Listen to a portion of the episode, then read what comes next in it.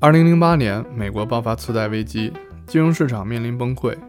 为了阻止事态进一步恶化，时任美联储主席的伯南克宣布开始从会员银行购买上万亿美元的美国国债和不动产抵押债券，史称量化宽松。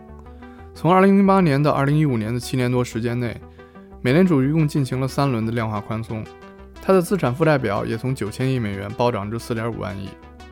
此后，量化宽松几乎成为了美联储应对金融危机的标配工具。二零一九年九月，由于美国经济增长放缓，美联储再度使用量化宽松。二零二零年三月，美股爆发史诗级股灾，十天内熔断四次。美联储主席鲍威尔把联邦基准利率一次性下调一百个百分点的同时，也启动了新一轮的量化宽松计划，从银行购买七千亿美元的国债和不动产抵押债券。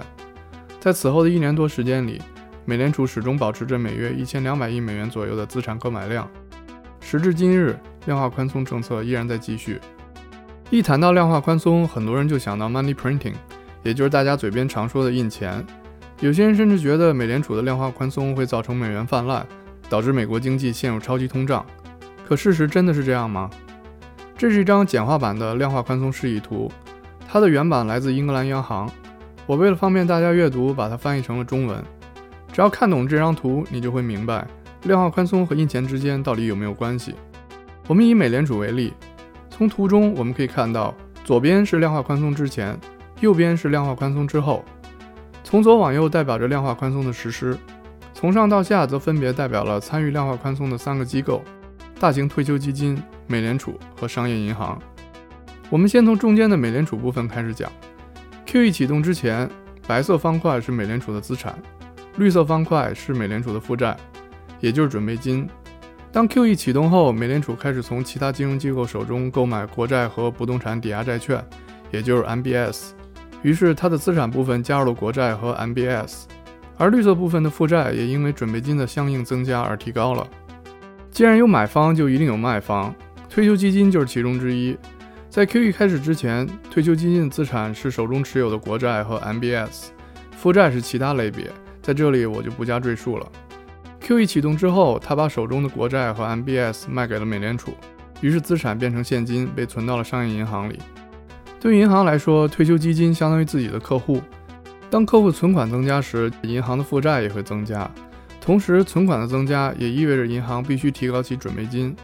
由于银行的准备金是以负债的形式存在美联储资产负债表上的，所以银行准备金的增加也意味着美联储的负债增加了。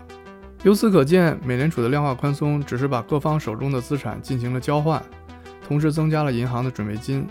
所以，量化宽松印的并不是人们手中的钞票，而是银行之间的准备金。很多人之所以觉得量化宽松就是印钞票，是因为他们认为商业银行会把这些多出来的准备金拿去市场上放贷。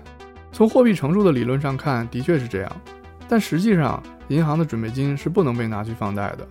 它只能被用作银行之间的付款和资金周转。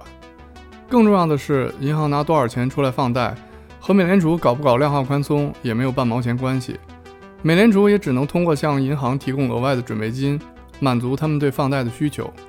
换句话说，虽然美联储可以通过增加银行的准备金，提高银行的放贷能力，但放还是不放，终究还是银行自己说了算。这就好比，如果你肚子饿了，我可以给你做饭。但最后吃不吃还是由你自己决定。在两千年到两千零七年的八年间，日本央行为了刺激经济，进行了大规模的量化宽松，基础货币规模因而大幅增加，但 M2 广义货币量却没有明显增加。相反，银行贷款的规模在八年间反而下降了百分之二十五，而当时日本商业银行的准备金已经翻了一倍。所以，量化宽松既不是所谓的印钞，也不会引发通货膨胀。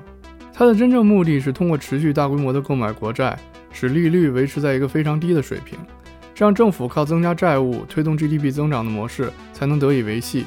但这样的做法只是缓兵之计，最终政府还是要面对巨额债务偿还的问题。很多人都认为美联储正在通过 QE 从政府手中直接购买国债，在这里我想说的是，美联储是不能直接购买政府发行的债券的，它在 QE 中所购买的国债全部来自于银行和其他金融机构。完全属于公开市场的操作。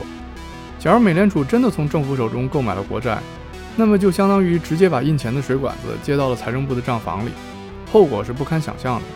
那不仅将意味着超级通胀的爆发，也意味着美元的霸主地位将万劫不复。好了，以上就是本期节目的全部内容。如果你对量化宽松也有自己的看法，欢迎在评论区下方留言。也希望你能点赞这期视频，并且点亮小铃铛，订阅我的频道，支持我做更多更好的视频。感谢收看，我是扎克，我们下期再见。